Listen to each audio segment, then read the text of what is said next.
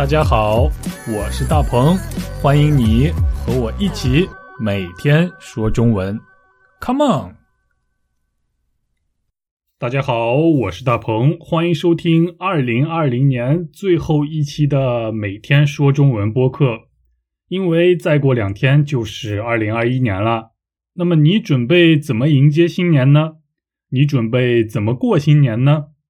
在往常，我相信大家都会和朋友们或者和家人在一起迎接新年。但是今年是特别的一年，因为新冠肺炎，我们不能聚在一起过新年了，真的是非常可惜。不过也别忘了给你的朋友或者给你的家人打个电话，祝他们新年快乐。或者你也可以用快递寄给他们你的新年礼物。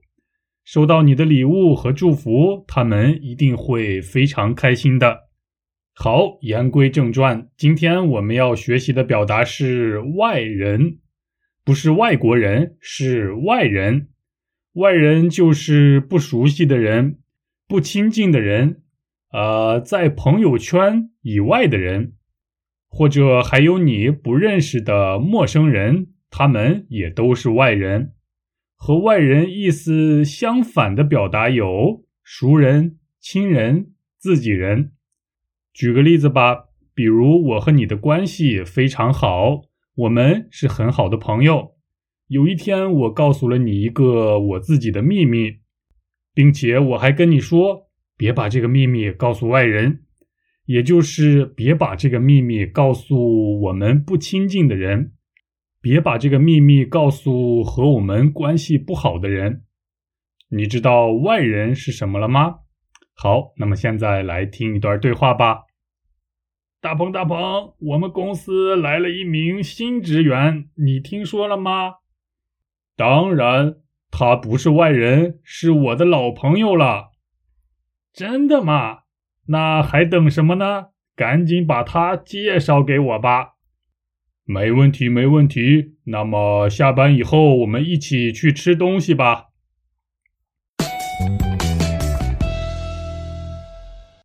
嗯，外人，外国人的外，外国人的人。不过，外国人和外人的意思可完全不一样。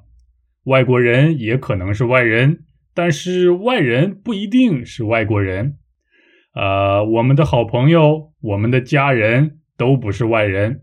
因为我们和好朋友和家人之间的关系都非常亲密，但是也有例外，比如有的人和自己的父母关系不是特别好，不是很亲近，也许从来都没有见过自己的父母。